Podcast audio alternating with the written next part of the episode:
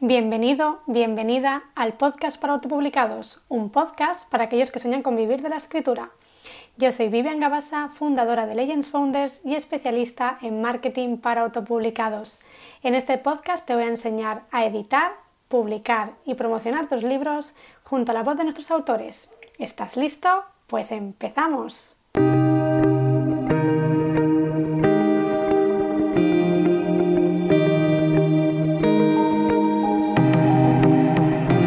Feliz miércoles, ya estamos otro miércoles aquí en el podcast para autopublicados y estoy muy contenta porque tenemos a un invitado muy especial. Hoy ha venido Rubén Martín, especialista en marca personal. Eh, ahora, en un momentito le daremos paso, pero antes de empezar quiero recordarte que tienes una masterclass gratuita para escritores, si eres escritor autopublicado o novel que acabas de empezar y no sabes muy bien cómo construir tu comunidad o cómo promocionar tu libro, en esta masterclass que te dejo aquí debajo en las notas del programa, eh, tienes una hora y media de formación gratuita en la que te enseñaré eh, bueno, cómo construir tu comunidad, las diferentes formas de vender un libro, eh, cómo usar la publicidad y muchas sorpresitas más. Así que nada, ya sin más dilación, en el episodio 38 del podcast para autopublicados traigo a Rubén Martín, experto en marca personal. En este episodio Rubén nos va a hablar de qué es la marca personal y qué ventajas tiene desarrollarla. También vamos a hablar, eh, nos va a contar eh, qué es esto de la huella magnética de la que él habla en sus conferencias, en su libro y en sus formaciones. Y también vamos a eh, hablar de un montón de consejos, un montón de tips para desarrollar eh, marca personal de escritores, cómo vender más, cómo vender mejor con tu marca, cómo diferenciarte de otros escritores y además con muchos tips y ejercicios prácticos que Rubén nos va a aportar con contenido de súper valor. Así que nada, vamos a empezar ya, que sé que tienes ganas. Bienvenido Rubén al podcast para autopublicados. Muchas gracias por venir. Muchísimas gracias por invitarme. Me hace mucha ilusión estar aquí contigo hoy. Y a mí también, Rubén. Bueno, eh, como siempre, todos los invitados que venís al podcast, eh, bueno, os eh, paso un poco el muerto, me lavo las manos y me gusta que os invitéis vosotros y que os presentéis sobre todo para, bueno, para los que todavía no os conozcan o, bueno, en tu caso, todavía los que no saben muy bien a qué te dedicas, ¿no? Entonces, cuéntanos un poco, ¿quién es Rubén Martín? Pues soy una persona que, que hace lo que le gusta, es una, persona que ha elegido hacer eh, la profesión que le gusta y que ha ido arrepentándose durante muchos años. Yo hace tiempo empecé a hacer, me gustaba el dibujo, empecé a hacer diseño gráfico y en, 16 años que llevo en el mundo del emprendimiento he ido dando pasitos que me han ido llevando a otros pasitos y ha ido evolucionando en esto que, que le llamo yo la reinvención personal y profesional para sacar la mejor versión de uno mismo y convertirme ahora mismo durante los últimos seis años en experto en marca personal y ayudo a muchos emprendedores y empresarios a, que encuentren también su camino como lo hice yo. No, muy interesante. Yo ya sigo un poco tu trayectoria, ya me, hice con tu, con tu, libro de marca personal. La verdad que lo he disfrutado mucho. Es un contenido que recomiendo a todo el mundo que de verdad que es de valor, que merece mucho la pena eh, leerlo, porque además eh, hoy en día la marca personal, bueno, está está en auge, ¿no? Lo oímos por todos lados, por redes sociales, por internet, por los medios. ¿Qué es esto de la marca personal y a qué te dedicas tú exactamente como experto de marca personal? Pues fíjate que esto de la marca personal, todo el mundo habla de la marca personal porque al final somos los que nos exponemos ahora mismo. Eh, con todo esto de la digitalización un poco de las empresas y el estar de cara al público de alguna manera o el exponernos más que antes, somos la empresa, nosotros somos los que generamos confianza, los que aportamos valor, los que nos tenemos que ganar un poco eh, la fe de los demás. Entonces, esto de la marca personal, en mi caso concreto, yo lo empecé hace seis años, como te decía antes, y lo empecé porque eh, fue un poco pues, en esa reinvención, encontré una oportunidad en escritores y conferenciantes que tenían mucha exposición, que tenían muchos seguidores, pero que no estaban monetizando su marca, es decir, tenían a una comunidad muy grande, pero solo acababa vendiendo un libro y al final eso no era lo que más beneficio les daba. Entonces yo les estaba ayudando a digitalizarse precisamente, a encontrar infoproductos, a encontrar oportunidades y a hacer un modelo de negocio en torno a su marca. Eso es un poco el camino que yo tomé. Y lo tomé con un autor eh, de Barcelona que tenía varios libros escritos y, yo le estuve ayudando durante un año y medio sin saber que estaba trabajando la marca personal de, de ese autor. O sea, estábamos vendiendo libros y conferencias, pero de alguna manera eh, lo que en realidad hicimos en el modelo de negocio era ponerle a él como epicentro. Era la persona que aportaba valor, que se exponía, que estaba con, con la gente, obviamente, como se hace en las redes sociales, pero el, el, trabajar su marca y esa exposición hacía que más gente confiase en él y más gente comprase el libro. Yo no me di cuenta hasta el final de todo el proceso, de, de un año y medio casi que tardamos en trabajar con él, que lo que estamos haciendo era trabajar su marca personal. Entonces, eh, ahí me di cuenta de que había un mercado que podía ser interesante para poder abordar. Y, y, ahí es donde yo empecé con esto.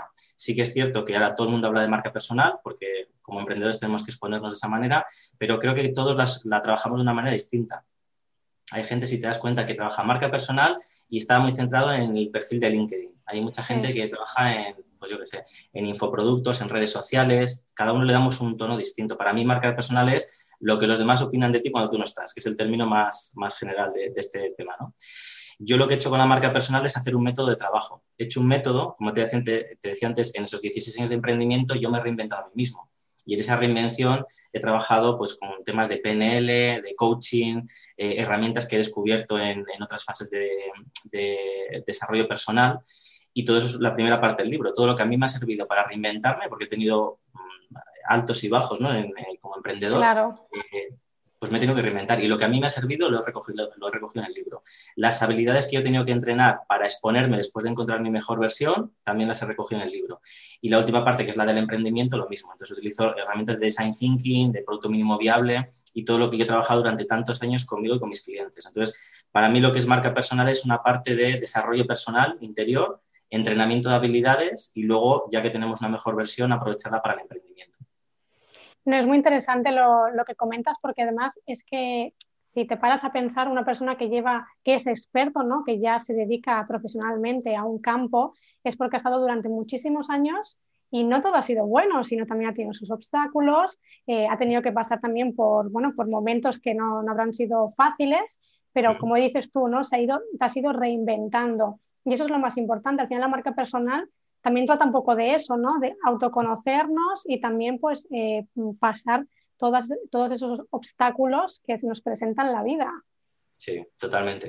Y, y, yo creo que al final, y también la esencia un poco de esto es estar mmm, desde lo que llevamos dentro realmente, porque yo creo que en esto de la marca personal se asocia mucho al marketing, al branding y a, sí. y a, lo que es la exposición. Entonces, claro, cuando alguien trabaja su marca personal es la mejor versión que tenemos de nosotros mismos, que eso está bien, pero hay veces que se sobrepasa, es decir, como un envoltorio demasiado bonito de cara a un producto o un servicio. Entonces, yo creo que cuanto más transparentes somos, cuanto más podemos mostrar nuestra vulnerabilidad, decir, oye, mira, yo antes era una persona tímida y ahora hablo en público, pues eso genera cercanía con la persona que puede ser ahora en este momento tímida y que ve en ti un ejemplo a, a seguir para también salir de esa, en esa exposición. ¿no? O sea, yo creo que no tenemos que hacer envoltores demasiado bonitos, sino que tenemos que hacer productos bonitos y buenos de verdad y luego realmente envolverlos bien porque cada vez hay más competencia y más mercado. Entonces tiene que ser un poco el, equilibrio entre las dos cosas. Cuando se va todo al branding y al marketing, creo que se pierde mucho de la esencia de la persona porque es como, como tapar lo verdadero. Al final hay gente preciosa detrás de ese envoltorio que no se ve, porque se, se, empeña en decir que es la mejor versión de sí mismo, que nunca ha cometido errores y yo creo que, que hablar de los errores nos enseña mucho también para, para, la gente que los escucha. Totalmente, es que al final somos en este momento quienes somos por todo lo que hemos pasado durante todos los años, ¿no? Así que me parece muy acertado. Y bueno, hablas mucho de mm, eh, la huella magnética, ¿no? ¿Qué es esto de la huella magnética? Eh, para que, bueno, para los que no conocen un poquito este término que usas. Sí yo lo he utilizado, en realidad es carisma, o sea, es el carisma que tienen ciertas personas. Eh, yo en una parte del libro, si lo recuerdas, eh, hablo de, precisamente de la huella magnética, ¿no? Luego he sacado un infoproducto que son 30 audios que te acompañan todos los días y tal, para entrenar ese, esa huella magnética, ese carisma. Y yo fíjate que lo descubrí eh, desde pequeño. En mi caso, a pesar de ser una persona, una persona tímida, que no interactuaba mucho con las personas, era una persona muy observadora que, no interactuaba mucho y que poco a poco era como sin quererlo, te hacías el centro de atención de, un grupo en el que te encontrabas. Eso me ha pasado durante muchos años. Y la gente con, la que trabajo es un poco lo mismo. Es gente que tiene mucha exposición y que ha llegado donde ha llegado porque mucha gente se siente atraída por él o por ella. Entonces, ese carisma, esa atracción que tiene, hace que esa persona no tenga que salir a buscar, sino que está esperando a que las cosas o las situaciones sucedan. Entonces, yo se lo he identificado en mí de alguna manera y lo he visto también con los clientes con los que he trabajado. Eh, no lo hemos dicho al principio, pero yo trabajo con gente que tiene mucha exposición, pues eso, escritores, conferenciantes, pero también gente de televisión, gente de la música, del mundo del fútbol ya de primer nivel, y yo he identificado que tienen como ciertos patrones que otras personas a lo mejor no tienen tan desarrolladas, ¿no? Entonces es como su forma de ser es atractiva o, la comunicación es atractiva. Fíjate que hay personas con las que hablamos durante un minuto y nos estamos aburriendo y hay gente que se tira media hora hablando y te quedas como haciendo así con la cabeza. Es verdad, es verdad. Pues eso es, es, un rasgo de personalidad y lo bueno de esto es que yo he identificado que existe, de alguna manera, he identificado cuáles son las pautas que, que están allí y que también se puede entrenar, que cualquier persona con el mismo conocimiento también puede ser atractivo para los demás y tener mejores relaciones, tener una mejor exposición de cara a la venta y tener una marca personal más atractiva, que en definitiva es lo que, lo que hace este, esta formación.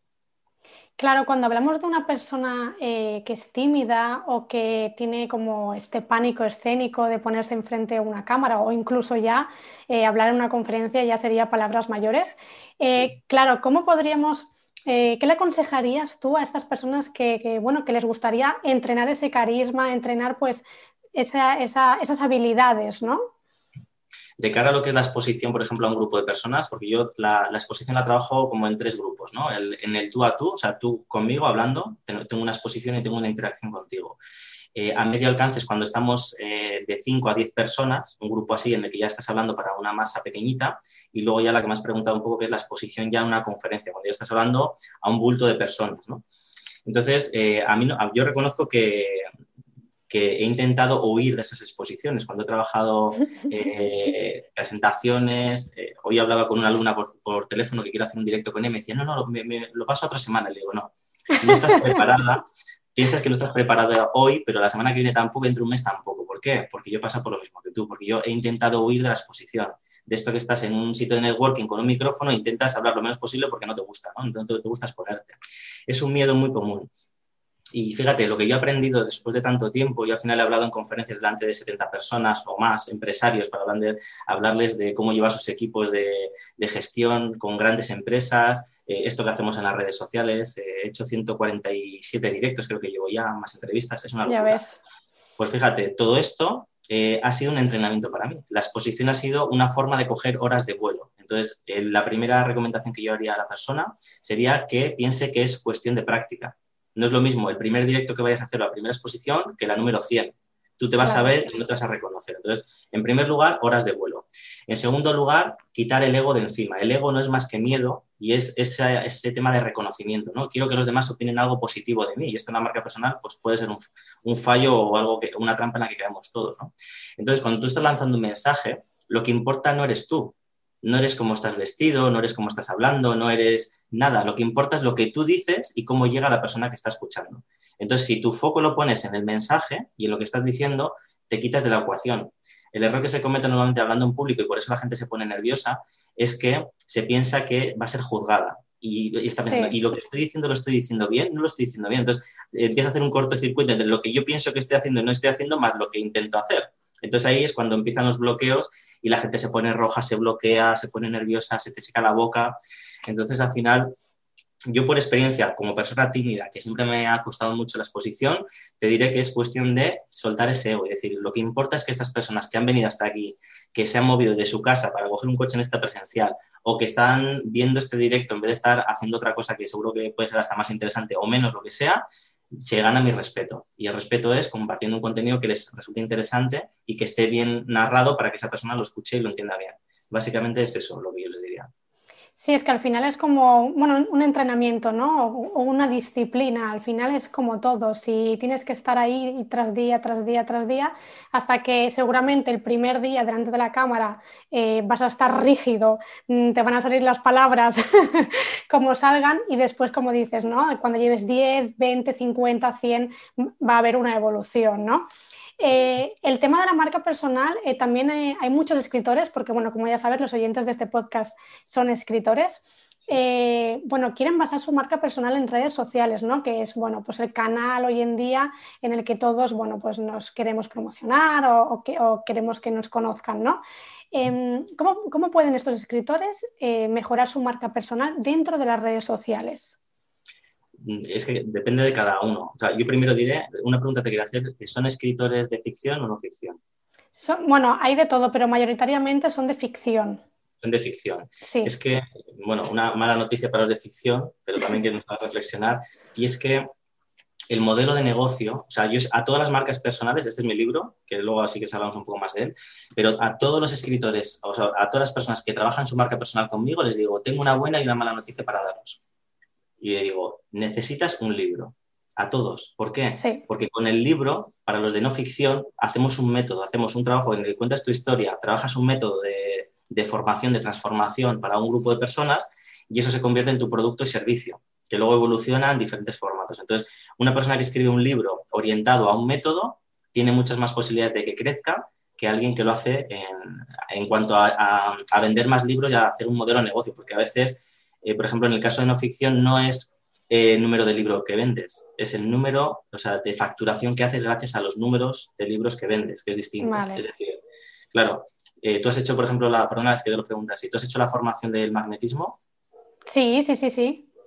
Después, entonces, a lo mejor has visto el libro que te parece interesante y has visto que hay otro producto. Y si ves que hay otro producto más, de alguna manera vas enlazándote con más cosas y a lo mejor acabas, pues eso, eh, formas parte de una comunidad y luego de productos que pueden interesarte para evolucionar en diferentes facetas de tu marca.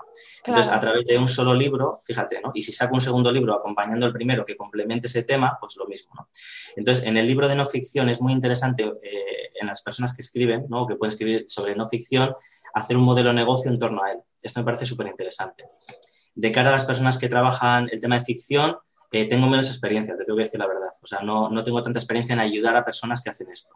Si me pusiese a pensar en una persona que trabaja libros de ficción, pues cuantas más entrevistas, más exposición y más entusiasmes con tu obra a la gente que te escucha, es más fácil que puedas enganchar a la gente que pueda ser comprador de tu libro, de cara a la marca personal. No es lo mismo que alguien compre un libro por la portada, por la foto del autor, que el autor te cuente su historia, lo sepa transmitir, te emocione, te genere intriga en cuanto a qué más puedo encontrar dentro del libro. Entonces, para mí, el formato de marketing principal que yo recomendaría a la gente, de, a las personas que escriben eh, ficción, es el video marketing. O sea, es decir, eh, hacer entrevistas de este tipo o grabarse en vídeos donde puedas poner una idea y la gente eh, compre también al autor, porque de alguna manera nosotros somos el producto, nos compran a nosotros y esa es la realidad. Entonces, si, el autor te engancha o, te, o ese carisma de alguna manera te envuelve, dices, ostras, qué guay, a ver qué más tiene, ¿no? Entonces, es más fácil que te puedan comprar en ese formato. Sí, sí, lo del video marketing está, bueno, este año lo está petando, todo el mundo está con el formato vídeo y, y, bueno, creo que es la verdad una buena estrategia. Para los que no conocen el libro de Rubén, como él ha comentado así un poco por encima, también te referías a los audios que tienes, ¿verdad? Que son durante X días. Explícalo un poquito si quieres para los que no sepan qué, es este formato que tienes. De hecho, voy a enlazarlo porque estoy haciendo varias cosas que creo que son interesantes y, y, aquí tiene mucha cabida. Lo primero, el libro es un método, ¿vale? Y esto sirve de ejemplo. El libro se llama El poder de tu marca personal y es un método, como te decía antes, en el que lo que a mí me ha servido eh, en mi vida para reinventarme como persona y seguir creciendo y lo que a mí me ayuda en el emprendimiento, desde el producto mínimo viable, hacer algo que sin gastar mucho dinero o nada, puedo ver si tiene cabida en el mercado, eso está en este libro. Entonces, eh, es un libro que al 80% está escrito por, por, mí y el resto son ejercicios que se van haciendo por capítulos para ir evolucionando en, en esa parte de dentro hacia afuera. Dentro del libro hice esa parte del magnetismo que tú comentabas y me pareció tan potente que lo convertí en una charla y la charla se me queda tan corta que al final dije, voy a hacerlo en formato de entrenamiento. Entonces son 30 audios que cuestan 27 euros, que tienen 30 días de garantía, es decir, si hay una persona que se lo escucha entero y no le gusta, devuelve el dinero y no hay preguntas. O sea, 30 días de entrenamiento, 30 días de garantía. Es de locos. Hay gente que dice, ¿pero por qué haces eso? Y digo, pues porque confío en mi producto. Pues ya está. Entonces, de lo que trata es eh, cada día una parte en el que va entrenando una de las habilidades del carisma para que tú lo vayas trabajando y puedas eh, de alguna manera causar un efecto más positivo en la gente con la que interactúas. Hay una parte que es de valores, yo hablo siempre de persona porque es una forma, al final, eh, no es solo el, el impostar algo, sino que te conviertas en algo que seas una persona en ciertos valores que son atractivos para los demás, pero que tienes que comprar tú. Tiene que ser algo que tú tienes dentro o que, o que empatizas con eso. Y son valores que realmente aportan valor a la gente con la que nos rodeamos. Y luego hay una parte también, la segunda parte de los audios, que es la comunicación magnética. Cómo interactuamos con los demás para causar más magnetismo. Son esas dos partes, son esos 30 audios y estoy feliz. Y si me das permiso, estoy ahora justo en edición de un, de, esto se va a convertir también en un libro, pero ahora está en formato de, vídeo, de infoproducto, que son 30 vídeos donde explica una persona cómo pensar en la idea, aterrizar una idea en cuanto a qué escribir, cómo desarrollar el, lector ideal, cómo hacer un modelo de negocio, cómo pensar en la preparación de un libro, cómo escribir ese libro y desarrollarlo, cómo hacer la parte de corrección, lanzarlo y producirlo en una editorial y cómo venderlo y convertirlo en un modelo de negocio. O sea, me parece una bomba. Qué guay. Está muy bien y estoy muy feliz porque lo acabo de grabar y digo, qué guay, me encanta porque son... me encanta porque son, vídeos más ejercicios, lo mismo. Entonces tú vas viendo la parte teórica y te dice, bueno, ahora tienes que pensar en esto. Tú vas haciendo los ejercicios y vas desarrollando para que al final tú sepas cómo hacer un libro.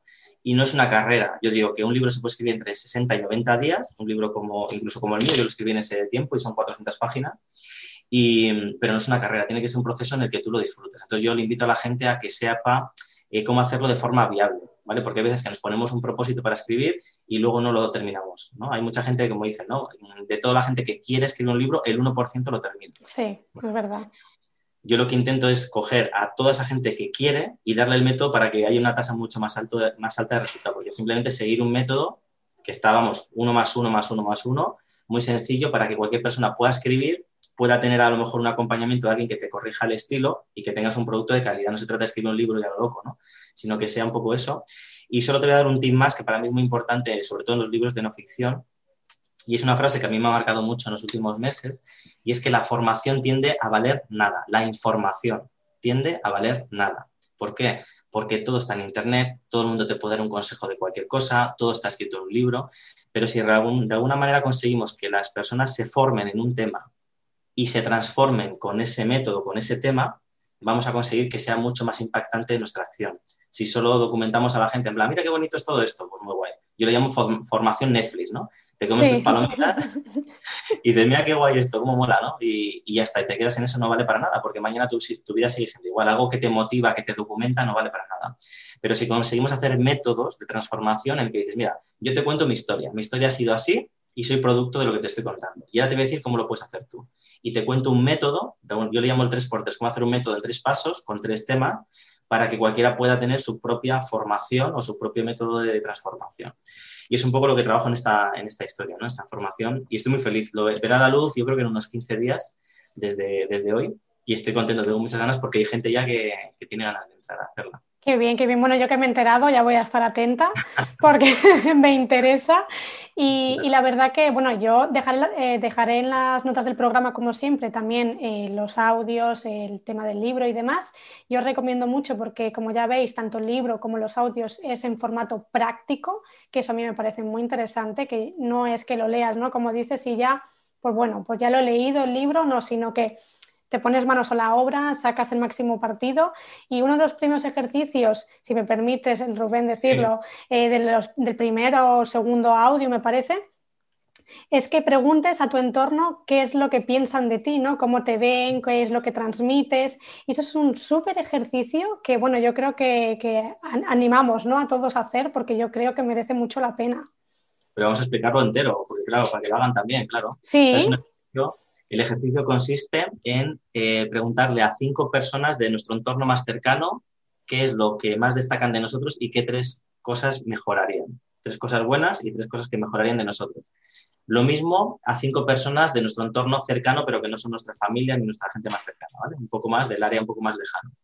Y preguntarle lo mismo, tres áreas de mejora y tres cosas que, que les gusta de nosotros. Y lo mismo ya por último a gente que casi no nos conozca de nada o que no nos conozca de nada. Entonces al final se trata de buscar patrones. Cuando una persona te dice es que eres muy, hay gente que te dice, eres muy seguro de ti mismo. Dices, ¿cómo? Yo no soy seguro. sí. Claro, pero esa es, la, esa es marca personal, es la percepción que tienen otros de ti.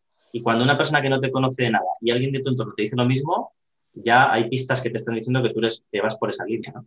De hecho, hay una frase que pongo en el libro que digo que, que es un proverbio árabe que dice, cuando una persona te llame camello no le hagas ni caso. Cuando dos personas te llamen camillo, mírate al espejo.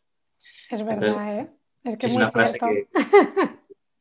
Y además, este ejercicio está chulo porque a veces parece que intentamos convencer a los demás. No, es que yo no llego nunca tarde, es que ella... Y siempre justifica. No se trata de convencer a nadie. Es decir, pregunto, me callo y escucho. Y con eso aprendo y voy viendo un poco qué patrones, qué, qué imágenes estoy dejando a los demás de, en cuanto a mis valores y mi forma de ser. Súper interesante, así que bueno, ya, ya sabéis, hacerlo, etiquetar a Rubén si lo hacéis por redes sociales, que puede ser muy divertido. Y, bueno, siguiendo con el, con el podcast, eh, una de las preguntas también que me gustaría hablar un poquito, porque es lo que mm, más me han preguntado también, es cómo me diferencio de otras marcas personales, ¿no? Porque al final... Eh, tenemos como el concepto de es que hay muchos escritores, es que qué voy a hacer yo de diferente, ¿no? Eh, ¿qué, les aconsejarías a todas estas personas? Sí, yo creo que lo primero es ser auténticos, o sea, saber lo que somos y bueno, lo tengo que decir, no me gusta quejarme, o sea, intento quejarme lo menos posible, pero hoy lo tengo que decir para poner de ejemplo esto, ¿no? Hay personas, por ejemplo, que hablan de autenticidad y de ser originales y genuinos, que es lo que yo os iba a decir aquí, pero que luego van y te copian tu contenido. O sea, yo tengo una persona que sale de mi libro, que hace marca personal y que está haciendo vídeos en YouTube con mi contenido del libro. Me parece, bueno, cada uno que opine lo que quiera. Yo tengo una opinión personal de este tema, ¿no? Entonces tú no puedes vender, ser genuino cuando estás copiando directamente el contenido de otro. Otra cosa es, todos nos inspiramos en libros. Entonces tú te puedes inspirar en Kiyosaki, en, en T. Harv en un montón de temas y tú haces tu propia composición. Eso es normal, pero directamente copiar a alguien es, es demasiado descarado desde mi punto de vista yo pienso que tenemos que modelar a los que funcionan. También te digo por contra eso, ¿vale? O sea, modelar quiere decir inspirarte en alguien que dices, ostras, qué guay lo que está haciendo este chico, esta chica, ¿no? Me inspiro porque me gusta lo que hace, porque algo de lo que hace me gusta a mí y lo puedo modelar. Entonces, el equilibrio entre esto es buscar a gente que nos inspire y luego tener nuestra propia esencia de cara a lo que vamos a mostrar. Entonces, no hay una persona igual que tú ni una persona igual que yo. Puede haber gente que se parece y demás, pero no hay nadie que sea exactamente igual que nosotros. Entonces, cuando nos exponemos como somos de verdad y no imitamos ni copiamos a nadie, se ve mucho más claro todo lo que, de alguna manera, esa diferenciación. Entonces, eh, yo siempre pongo el ejemplo, en el mundo del coaching hay tantísima gente que es muy complicado destacar. Pero fíjate que al final, eh, aquí hay dos temas, ¿no? Por un lado, si tú, eh, le llaman la cola larga en inglés, el long tail, si tú eres coaching de parejas con hijos de la ciudad de Madrid, es más específico que alguien que hace coaching. Entonces, cuando alguien busca eso concretamente, va a decir, ostras, justo lo que estaba buscando. Y luego, como te decía antes también, las personas contratan personas, nosotros somos el producto. Las personas buscan nuestro acompañamiento para que les ayudemos en un proceso, el que sea. Entonces, cuando hay tanta gente haciendo lo mismo y, como te decía antes, nos exponemos y la gente ve los valores que tenemos y cómo somos, en realidad, eso va a hacer que algunas personas se sientan atraídas y otras nos rechacen.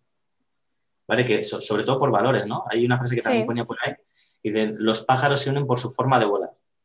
Esto es lo mismo. Al final, si tú transmites unos valores, tu audiencia seguramente será muy parecida a ti, porque ve en ti algo que les gusta, les atrae, dice, ostras, qué guay, me gusta el podcast porque ella es, me gusta su forma de ser y es porque ellos tienen algo dentro. La gente que sea con otro tipo de valores, directamente el podcast no les va a gustar. Lo mismo que a mí mi libro y que la, la persona que esté escuchando esto con su propio libro. O sea, Cuanta más exposición hacemos para bien y para mal, alejamos lo que no somos y lo que no queremos y atraemos justo lo que somos. Con lo cual, si nos inventamos un personaje, pues vamos a traer algo que la gente al final no va a casar. Va a decir, me invento un personaje, la gente viene a mí por ese personaje y cuando se encuentra te sientes hasta raro, ¿no? Pero si tú eres en esencia como tú eres y te transmites como tú eres, vas a traer justo lo que tienes. Y, y el mejor piropo que nos pueden decir a todos es qué comunidad más bonita tienes, porque va a hablar de lo que tú tienes.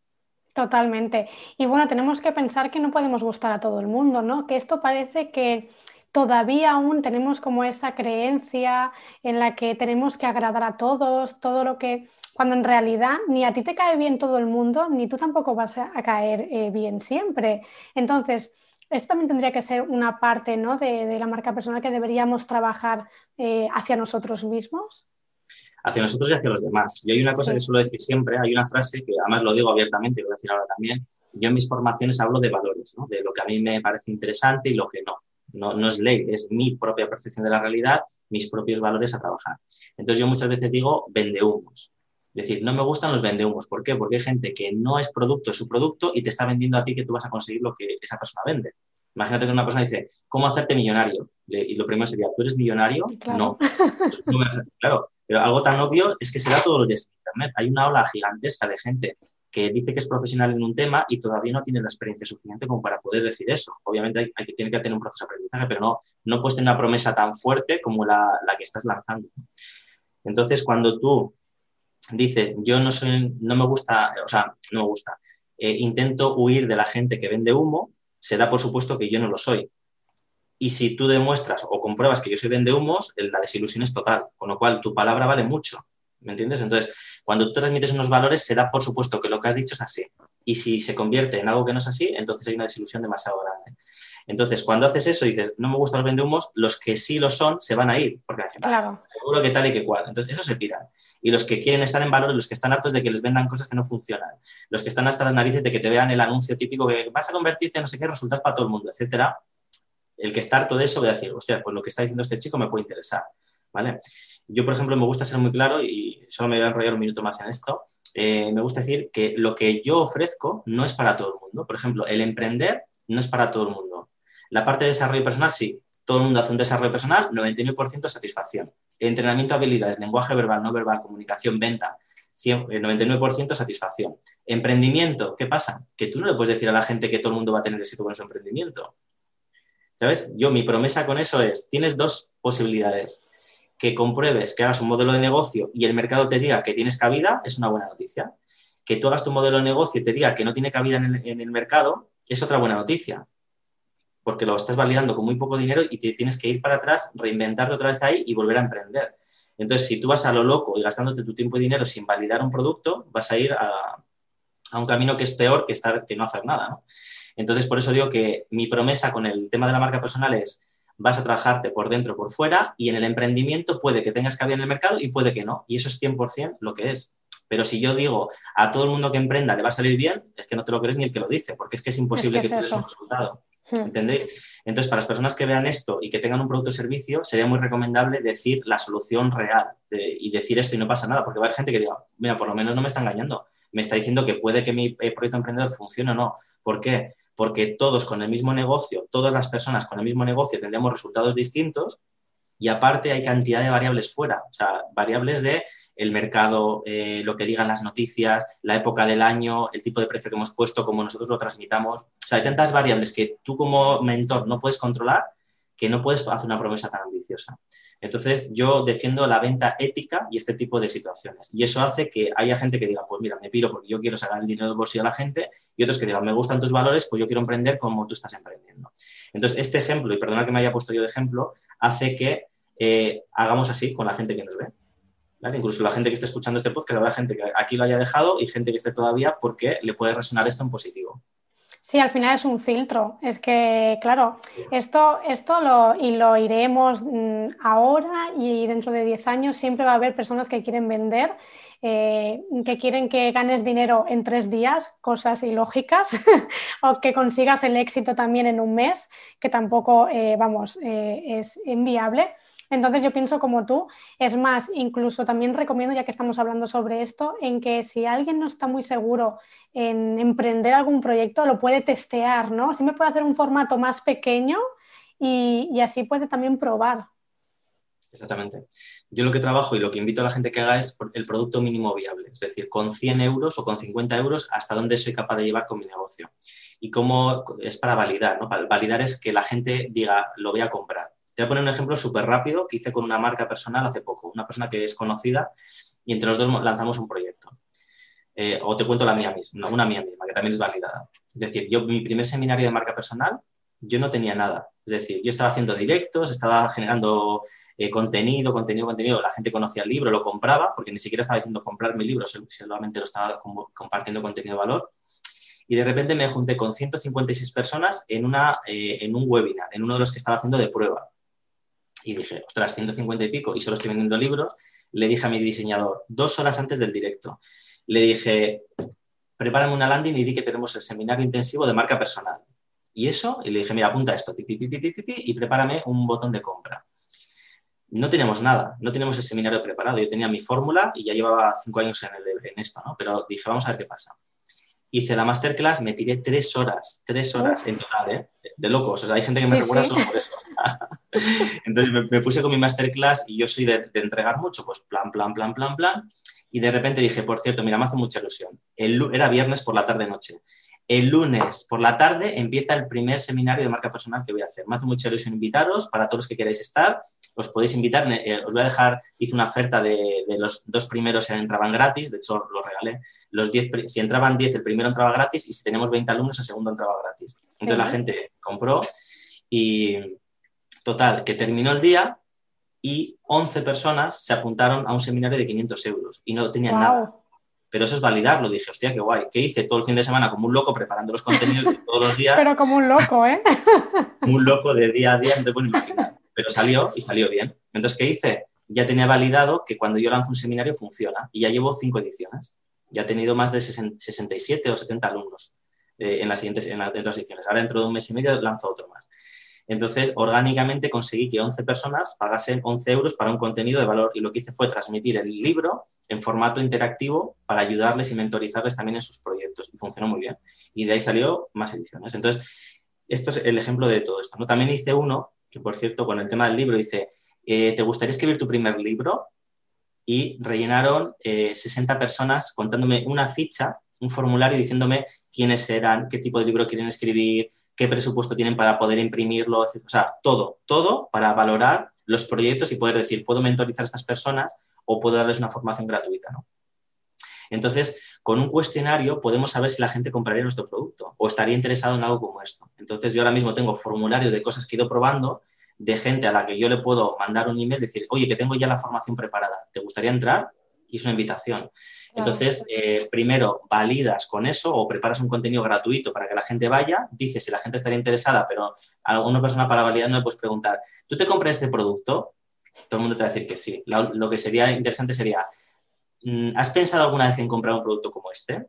¿Cuándo fue la última vez que compraste un producto como este? ¿Conoces a alguien que ha comprado un producto como este? Entonces, son preguntas mucho más centradas en validar que realmente eso hay un interés en ello, ¿no? Entonces, eh, por ejemplo, mira, y lo último que te deciré como ejemplo, eh, en diciembre hice un, directo con, una persona que también está en el mundo editorial y yo me equivoqué con la fecha y no apareció, una persona bastante conocida, y no apareció y dije, ostras, me he quedado aquí y seguro que se ha despistado, luego dije que, fue cosa mía, ¿no? Y les dije, tal, bueno, venga, entrar en directo los que queráis en Instagram y hacerme preguntas. Y una alumna mía me dijo, oye, Rubén, ¿estás metido en algún proyecto? Y le dije, como, como no quiero mentir, o sea, por no mentir, digo la verdad, que es un problema que yo tengo. Entonces, sí, estoy en un proyecto y nos puedes contar un poquito más de él. Y por no mentir, le dije, venga, va, es un tema relacionado con el mundo editorial. Así que guay, ¿de qué va? Dije, bueno, le voy a decir, mira, vamos a montar una editorial. una editorial para que los, los escritores no pasen por lo mismo que he pasado yo con otras editoriales, es decir, cómo imprimir barato y cómo entrar y enseñarles a vender el libro, etc. Y de repente, hostia, qué guay, empezó a entrar la gente y 10 personas me escribieron en privado, 10, 11 personas que querían escribir su libro y en mi editorial. Dije, pero no me puedo creer, si estamos cuatro gatos y hay 11 clientes, que hice? Acelerar el proceso. Y ahora ya tenemos una editorial, luego he hecho otros comunicados de estos y la gente ha dicho que sí. Entonces, con dos validaciones muy pequeñas, me di cuenta y dije, si estamos 20 y la mitad son potenciales clientes para escribir un libro, pues vamos a, moverlo esto más rápido. Entonces, al final, hemos montado una editorial que se llama Editorial con Valores, validándolo en diferentes tipos de acciones como esta. Qué interesante. tú, imagínate que montas una editorial o cualquier modelo de negocio y luego no te compra nadie, ¿Entiendes? Es, una faena. Pero sin embargo dices, es que hay gente esperando a que lo lances para comprar. Dices, ostras, esto funciona, lo compruebas y entonces ya puedes montar un negocio. Entonces en el emprendimiento creo que es muy interesante para todo el mundo, incluso para los de ficción, el validar la idea. Es decir, ¿tú te, ¿qué te parece una idea como esta? ¿Te parece interesante? Pon una nota. Entonces con un cuestionario muy sencillo puedes a tus conocidos por, por compromiso un poco te lo hacen y te ayudan, ¿no? Y a la gente que no te conoce, para que invierta tu tiempo, pues le regalas un capítulo uno o le regalas algo que, realmente le interesa hacer el formulario a cambio de que les des algo. Claro, al final, sobre todo para no perder ni tiempo, ni dinero, ni nada de esto, claro. Bueno, eh, pasando al tema de la venta, que es otro, otro de los dolores de cabeza que tienen los escritores, ¿cómo podrían eh, aplicar la marca personal para mejorar eh, a la hora de vender sus libros? Como te decía antes, la exposición de marketing es eso, o sea, nos van a comprar a nosotros como escritores y aportando valor. Yo creo que vamos a hablar separando todo el rato ficción o ficción. Si hablamos de no ficción, el compartir contenido de forma gratuita, como lo que has hecho tú, hablamos del ejercicio y cinco más si me lo pides. O sea, yo te hablo de todos los ejercicios que tú quieras porque no tengo ningún problema. No es lo mismo que lo hablemos aquí a que la gente se pare y haga el ejercicio con el libro. ¿Entiendes? No me importa. De hecho, muchas veces cuando te he dicho tres horas de formación, yo tengo eh, entre 25 y 30. Entonces, tres horas de formación para mí es como, mira, mucho contenido, pero es el índice. Te, he contado capítulos muy pequeños de todo lo que puedes sacar. Entonces, no, hay que tener miedo a, aportar valor desde mi punto de vista con las manos abiertas. Entonces, eh, para que vendan más libros, yo creo que tienen que hacer varias cosas. El aportar valor, el hacer entrevistas eh, para fuera de, los canales segmentados. Por ejemplo, tu comunidad para mí es un cliente segmentado. Si yo, por ejemplo, imagínate, hemos hablado de la editorial, ha surgido así, pero si yo hubiese hecho en plan, vamos a hablar de la editorial, claro, lo pensaba ahora, es perfecto tu comunidad para que sepa el servicio que ofrezco. Entonces, tú tienes una comunidad de personas que están en el mundo editorial que les puede interesar mi producto. Entonces, si tú tienes un libro con una temática y vas a comunidades que ya estén segmentadas de gente interesada en ese tema y te entrevistan, es más fácil que puedas empezar a vender libros ahí. ¿Vale? Es otro truco. Em, luego, tema de medios de comunicación. Para mí, un libro es una llave maestra. Yo le llamo la llave maestra porque tú vas a, a, un medio de comunicación y le dices, oye, que quiero que me entrevistes porque soy muy bueno haciendo esto o contando esta historia. Pues seguro que no te hacen caso, pero tú dices, quiero presentar mi libro en tu medio de comunicación y te abren las puertas. Solo tienes que, en mi página web, igual has visto ya, y tengo, vamos, Forbes eh, Centroamérica, eh, el país, o sea, tengo muchos medios de comunicación muy potentes en un año. ¿Por qué? Porque he ido diciéndoles, oye, quiero hablar de mi libro en, tu esto. La revista Emprendedores, que yo no me lo creía, digo, ya, tan rápido, o sea, ya estamos en la revista Emprendedores. ¿Por qué? Porque les parece interesante para los emprendedores la marca personal.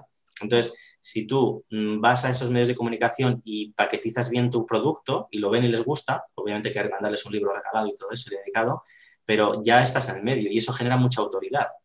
Cuando tú vas a una página de un autor y te pone que ha salido en televisión española, dices, ostras, si estos medios de comunicación han estado con él es porque es algo bueno tiene que contar. Entonces, son pequeños trucos que, son interesantes. Y luego, yo no lo he probado todavía, eh, yo he hecho bastantes ventas de mi libro, pero orgánicamente. Ahora voy a empezar a hacerlo eh, de forma eh, con campañas de pago. Vamos a hacer una campaña de pago y comparto, para que veas que comparto con las manos abiertas, vamos a hacer una estrategia de venta, pero no en plan, mira mi libro y cómpralo. Eso cuando está descontado de precio, sí. Pero para vender el libro normal lo que vamos a hacer es una formación. Es decir, ¿quieres saber qué es marca personal? Aquí tienes una hora de formación gratis o 30 minutos, es lo que estamos preparando. Tú vas, dices que es marca personal y justo debajo tienes un botón para comprar el libro de marca personal. Entonces, aporta el valor primero y luego decide la gente si quiere apostar por ti o no. Si ha visto el vídeo y dice, mira, con esto me vale no quiero más, pues genial.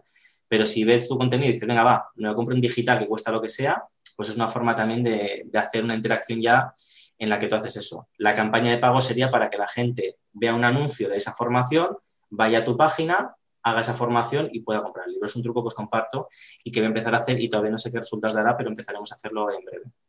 No, no, yo creo que te va a dar muy buenos resultados porque realmente, claro, aquí está el error, ¿no? Eh, la mayoría de publicidad lo que hace primero es, antes de dar valor, ya quieren que compres. Y ahí, es, claro, lo que pasa es que luego hay un rebote impresionante. En el momento en que tú estás aportando además muchísimo valor que a esa persona ya le ha dado clic a esa publicidad porque es una persona ya interesada en esa, en esa temática, y además lo puede complementar ¿no? con, ese libro, ahí sí que puede ser una muy buena, buena estrategia.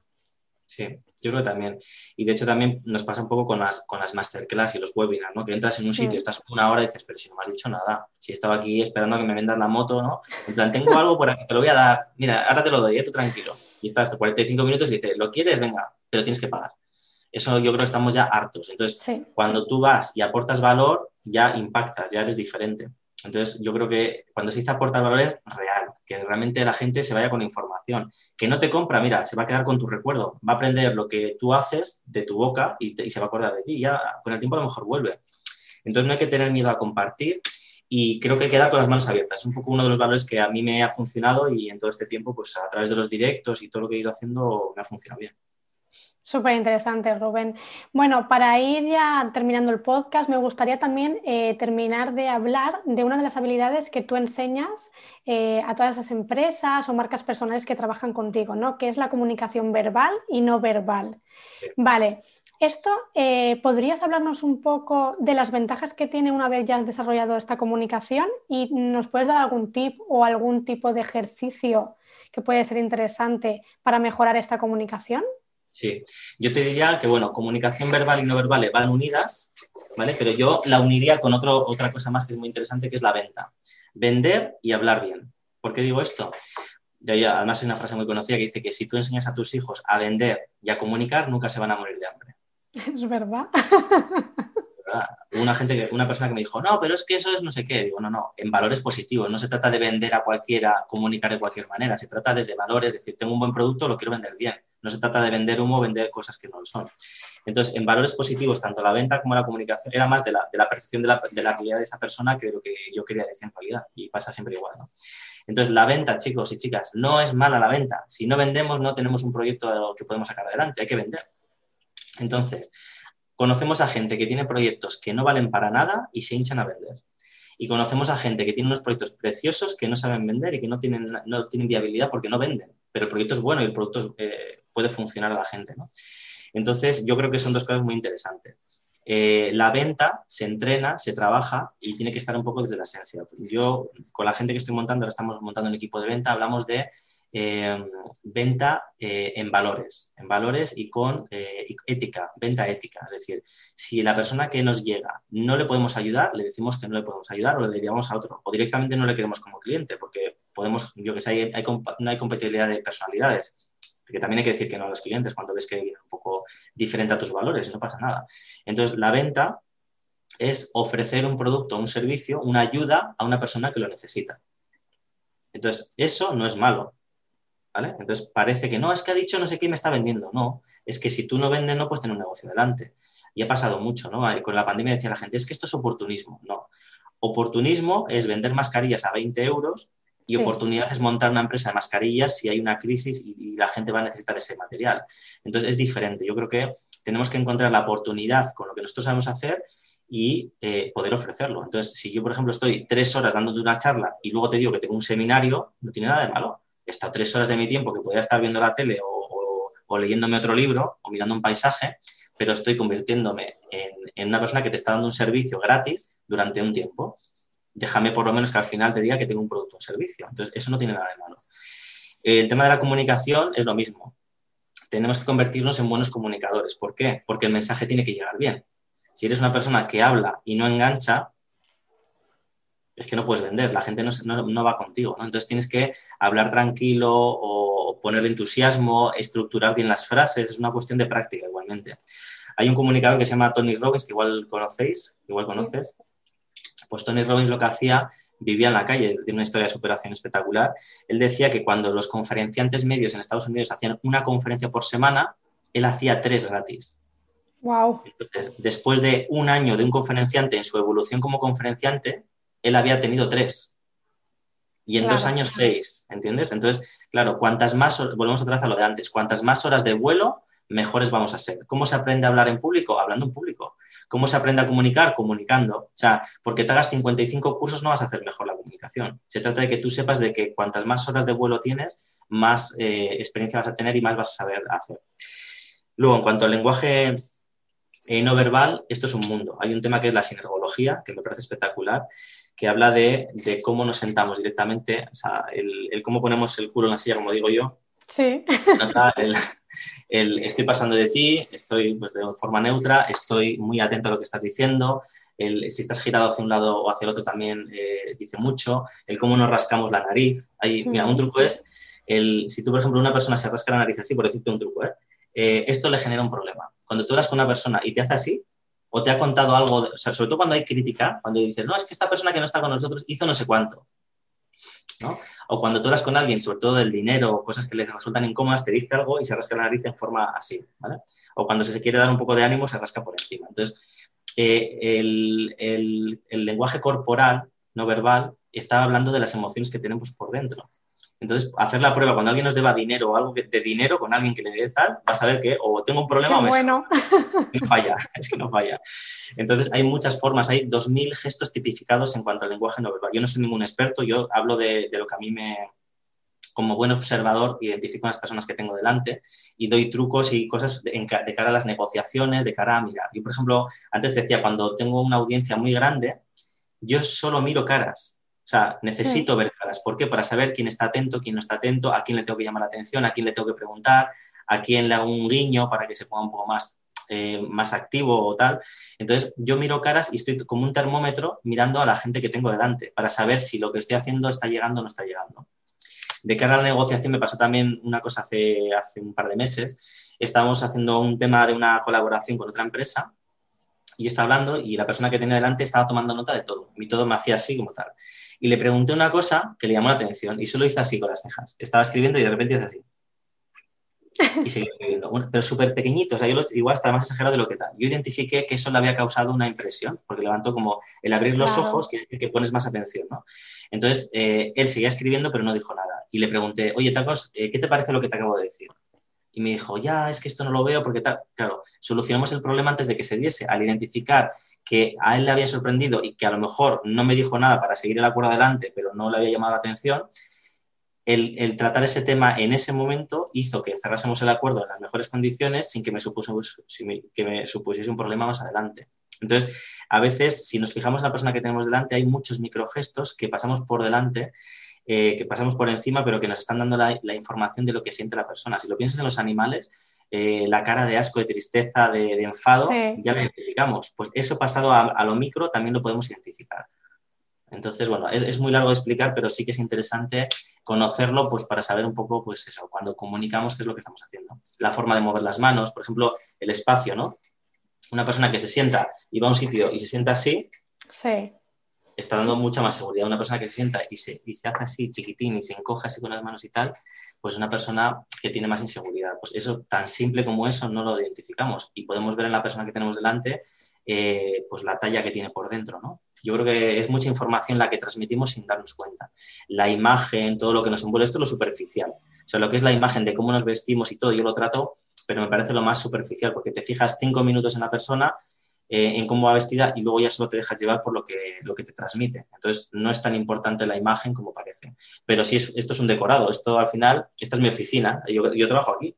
Tengo vistas, tal, pero esta, este decorado a mí me sirve como herramienta de trabajo cambio las luces, aquí tengo un piano, ah, que no lo toco en directo, aquí tengo una pantalla donde voy cambiando diapositivas, pero es mi branding de alguna manera. Todo esto es lo superficial, pero lo que importa es lo que decía antes, lo que yo te haga sentir a ti, a la gente que escucha este podcast.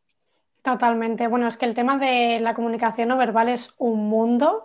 Eh, realmente me parece súper interesante y, es que nos delatamos nosotros mismos, no podemos evitarlo, menos los que están ya entrenados en el póker, todos, los, todos los demás eh, nos delatamos. Así que me parece muy, muy interesante lo que has comentado, el tema de lo de la nariz y todo eso. Eh, yo al menos voy a estar atenta. Y bueno, Rubén, eh, para ir terminando, me gustaría que recomendaras eh, algún libro que te haya gustado, sea de marca personal o no sea de marca personal, simplemente que quieras recomendar y que te haya gustado. A mí un libro que siempre va conmigo de alguna manera. Engaña mucho el título, eh, parece que es una cosa que no es.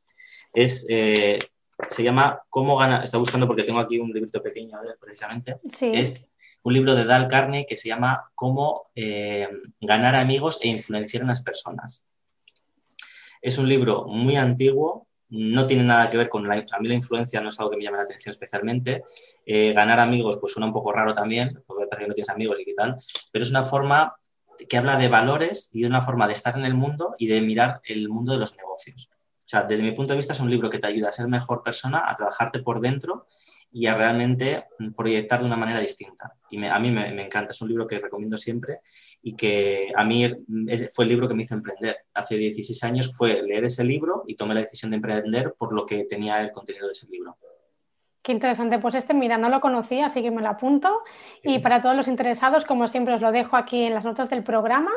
Y, bueno, eh, ya hemos hablado un poquito de lo que tienes entre manos y demás, pero yo siempre al final del podcast, antes de ya de despedirte y demás, siempre pregunto si estás trabajando en algún nuevo libro, en algún proyecto, así que si quieres añadir alguna cosita más.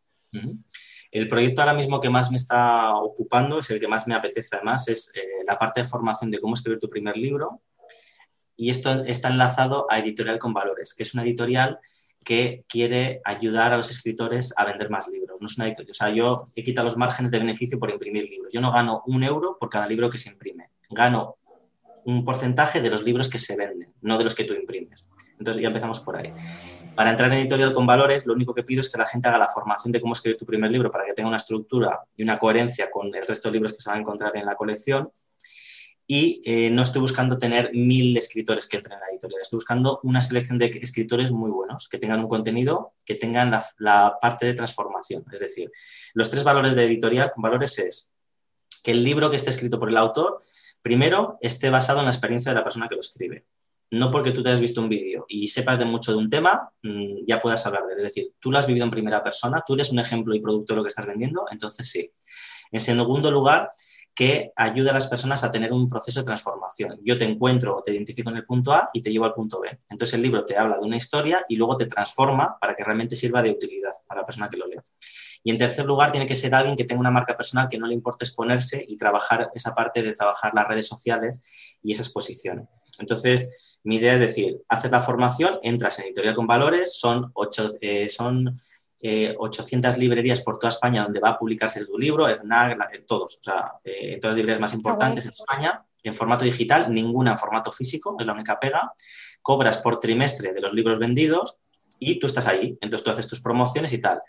Y luego, si quieres dar un pasito más, entras en el club de los escritores de Editorial con Valores. La, la idea es hacer cada 15 días una sesión grupal donde yo, desde la experiencia que yo tengo vendiendo libros y ayudando a otros escritores famosos a vender libros, lo comparto con los escritores que están ahí, porque el libro muere en el momento en que tú no lo promocionas. Entonces, dentro de la editorial se trata de hacer un club de lectura, pero de promoción con la marca personal. Es decir, mm, imagínate que tú tienes un libro y otro, decir, oye, te voy a entrevistar en mi canal para hablar solo de tu libro, o al revés, como estás haciendo tú en este caso, ¿no?